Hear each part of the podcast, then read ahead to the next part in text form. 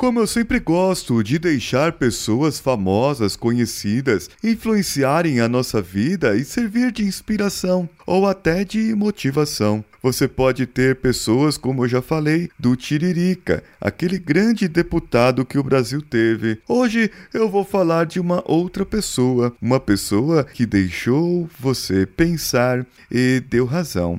Pode parecer que ele seja engraçado, pode parecer que ele não conheça nada, mas ele sabe muito mais da vida do que muita gente por aí. Vamos nessa. Coach Reverso. O coach que é o avesso do avesso, do avesso, do avesso.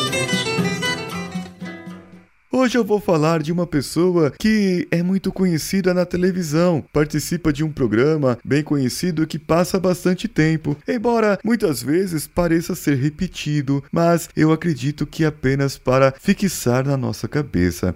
Uma das suas célebres frases é: às vezes temos que sacrificar algumas coisas para conseguir outras. Você já sabe de quem eu tô falando? Não? Então vou falar de uma outra aqui. A vingança nunca é plena, mata a alma alma e envenena. Sim, eu estou falando do seu Madruga, aquela personagem do seriado Chaves, que passa no SBT até hoje, desde não sei quando. O que eu quero que vocês pensem é nas frases que ele diz, porque, embora seja uma série de comédia, é muito engraçado que fala com a nossa realidade. Ele dizia que as pessoas boas devem amar os seus inimigos. É verdade, a coisa mais difícil é amar o inimigo, e você só prova sua bondade quando você começa a demonstrar o amor que você tem por aquela pessoa que você não gosta, por aquela desgraçada que chutou a sua cadeira, ou por aquela pessoa que apagou a lousa da sua escola com a sua mochila quando você era criança. Você deve amar essas pessoas e não odiá-las. O trabalho também não é ruim.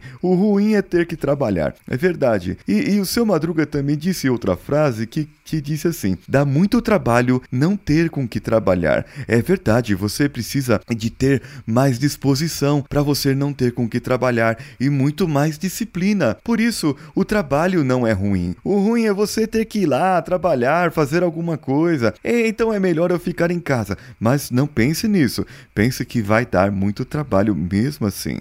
Outra frase célebre dele é: Eu posso não ter nenhum centavo no bolso, mas eu tenho um sorriso no rosto. Isso vale muito mais do que todo o dinheiro do mundo. Pense bem, o dinheiro é algo para você, mas o sorriso é o que para você? Ele sempre dizia assim: somente um idiota responde uma pergunta com outra pergunta. É como é que é? Eu não entendi muito bem, repete. Muitas vezes ele duvidou da sua capacidade. E um dia ele ficou triste e disse: Não estou triste porque não arranjei um emprego. Estou triste porque consegui arranjar. Ele foi mais capaz do que ele duvidava. Às vezes você diz para uma pessoa que você delega uma tarefa para uma pessoa e essa pessoa faz alguma idiotice. Então ele respondeu: Se eu soubesse que tinha mandado um idiota fazer isso, eu tinha ido eu mesmo. Agora, se tinha coisas que seu Madruga mantinha importante, era as suas dívidas. E para isso, ele dizia: as dívidas são sagradas. O seu Madruga, ele não queria um emprego porque ele tinha nobreza no seu coração. Porque ele dizia: Eu gosto de dar oportunidades aos mais jovens e tenho essa nobre atitude desde os meus 15 anos. Ai, que homem bom, que coração bom, que vida boa ele tinha para poder dizer essas coisas e falar é, essas coisas que deixaram célebre para nós. Não há luta pior do que aquela que se enfrenta. É verdade. Se você não enfrenta a luta, que, que luta que é? Que que foi? Que que foi? Que que há? É, não tem. Essas lutas não existem. Dizia ele ainda: quando a fome aperta, a vergonha afrouxa. Mas uma lição ele aprendeu com as mulheres. São todas assim. Começam ficando com o chapéu e acabam ficando com a carteira. Agora você pode estampar isso, imprimir e colocar aí no seu biombo, na sua empresa ou na porta do seu emprego. Pode colocar assim: Eu sabia que você era idiota, mas não a nível executivo. Essa frase é muito boa, eu acho muito profunda isso, porque a pessoa